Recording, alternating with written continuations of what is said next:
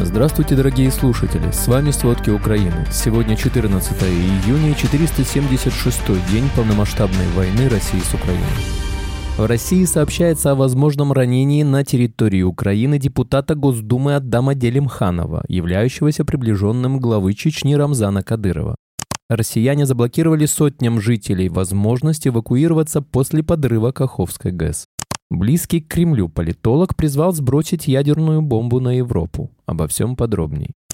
В России сообщается о возможном ранении на территории Украины депутата Госдумы Аддама Делимханова являющегося приближенным главы Чечни Рамзана Кадырова. Я сам не могу никак выйти на Адама Делимханова, на связь он не выходит. Прошу украинскую разведку предоставить информацию о том, по какому именно месту и по каким позициям был нанесен удар, чтобы все-таки я смог найти моего дорогого брата, написал Кадыров в Телеграм. В свою очередь, телеканал «Звезда» со ссылкой на пресс-службу Думы сообщил о ранении Делимханова на фронте и опроверг появившуюся ранее информацию о его гибели. Военный ВСУ политолог Кир Сазонов в тот же день написал в Facebook, что кортеж Делимханова был взорван в захваченном российскими силами Приморской Запорожской области, в результате чего, по словам Сазонова, депутаты еще около 200 чеченцев погибли.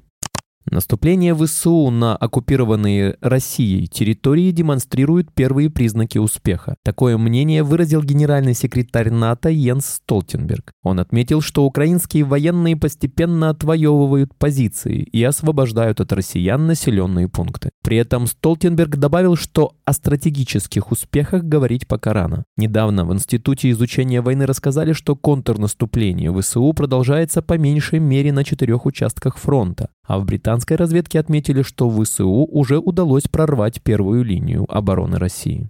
Российские войска перебрасывают из Херсонской области под Маринку чеченские отряды Ахмат-Юг и Ахмат-Север. На Марьинском направлении украинские войска отразили все 14 российских атак в окрестностях города Марьинка. Сегодня также стало известно, что российские войска пытаются вернуть под свой контроль село Макаровка в Донецкой области, которое недавно освободили украинские бойцы. Тем временем украинские военные продолжили продвигаться на трех направлениях. ВСУ за прошедшую неделю в результате наступательных действий освободили 7 населенных пунктов.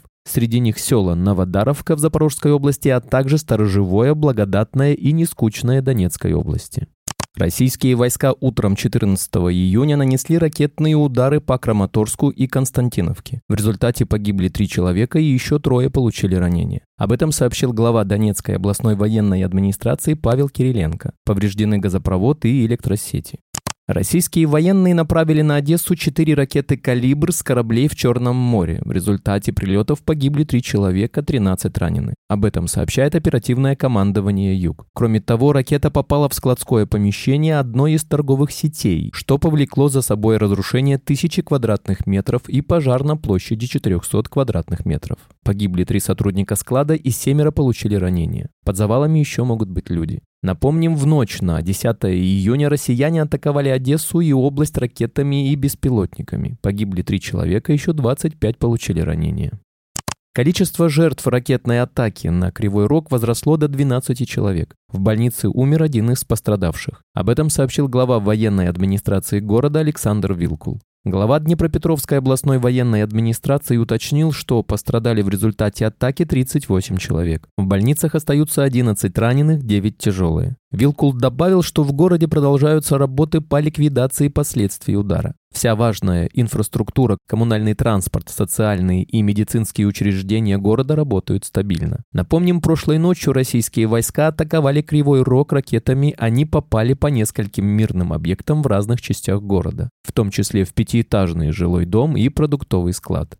На временно оккупированном левобережье Херсона россияне заблокировали сотням жителей возможность эвакуироваться после подрыва Каховской ГЭС. Об этом сообщает Центр национального сопротивления. По словам свидетелей, которые смогли эвакуироваться из зоны катастрофы на подконтрольную Украине территорию, россияне ввели 20-дневный карантин, что затрудняет доступ в город Олежки. За его пределы российские войска не выпускают без паспорта России, который можно получить только в оккупированном Скадовске, куда невозможно попасть. Россияне на лодках патрулируют город, игнорируя тонущих или сидящих на крышах домов людей и животных. За прошедшие сутки россияне совершили 21 обстрел Сумщины. Зафиксирован 101 взрыв, погибли 7 работников гослесхоза. Об этом военная администрация Сумской области сообщает в Телеграме. Войска России обстреляли 4 населенных пункта Сумщины и Черниговщины, более 40 попаданий. Ранее россияне попали по детскому интернату в Сумщине. Палата депутатов Люксембурга во вторник, 13 июня, приняла резолюцию о признании Голодомора 1932-1933 годов геноцидом украинского народа. Об этом министр иностранных дел Украины Дмитрий Кулеба написал в Твиттер. В целом, Голодомор геноцидом украинского народа уже признали парламенты почти трех десятков стран мира, в том числе в Европе. Напомним, недавно аналогичное решение принял парламент Великобритании. Великобритания предоставит Украине средства противовоздушной обороны на сумму 92 миллионов фунтов стерлингов 116 миллионов долларов США. Об этом говорится в заявлении правительства страны. В пакет помощи войдут радары ПВО для защиты, а также противовоздушные пушки и значительное количество боеприпасов разных типов. В британском правительстве отметили, что суммарный взнос страны в Международный фонд для Украины составил уже 250 миллионов фунтов, 315 миллионов долларов. Во Франции разоблачили масштабную российскую дезинформационную кампанию сложными новостями о войне в Украине. Об этом заявила министр иностранных дел Франции Катрин Колонна. Известно, что ложные новости о войне в Украине выглядели так, будто были опубликованы известными французскими СМИ. Западные государства были остро обеспокоены усилением российских дезинформационных кампаний, поскольку Москва стремится повлиять на общественное мнение во всем мире из-за его вторжения в Украину. Колонна отметила, что Франция осуждает эти действия и тесно сотрудничает со своими партнерами, чтобы победить возглавляемую Россией гибридную войну.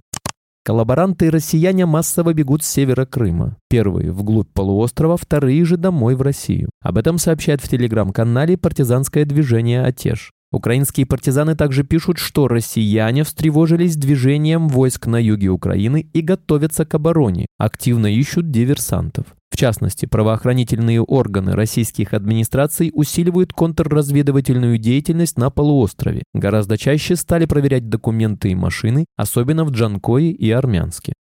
Нанести превентивный ядерный удар по странам Евросоюза предложил один из самых влиятельных внешнеполитических экспертов Сергей Караганов. В своей статье для журнала «Профиль» он призвал сломить волю Запада с помощью применения ядерной бомбы. Караганов – почетный председатель Совета по внешней и оборонной политике. Он также занимает должность научного руководителя факультета мировой экономики и мировой политики НИИВШЕ. В своей статье 70-летний профессор объясняет, что любой исход войны Украине не удовлетворит Россию, если не сломить волю Запада к натравливанию и поддержке киевской хунты. Грубо выражаясь, нужно, чтобы Запад просто отвалил и не мешал России и миру идти вперед, пишет Караганов. Главное решение, которое он предлагает, усилить ядерную риторику. Однако этим дело не должно ограничиться, пишет профессор. Если и эта угроза не сработает, он предлагает использовать ядерную бомбу. Россия может погибнуть, но скорее всего закончится вся человеческая цивилизация, пишет политолог. Спасибо, это были все главные новости о войне России с Украиной к этому часу. Помните, правда существует, а мы стараемся сделать ее доступной. Если вам нравится то, что мы делаем, пожалуйста, поделитесь этим подкастом с друзьями в России.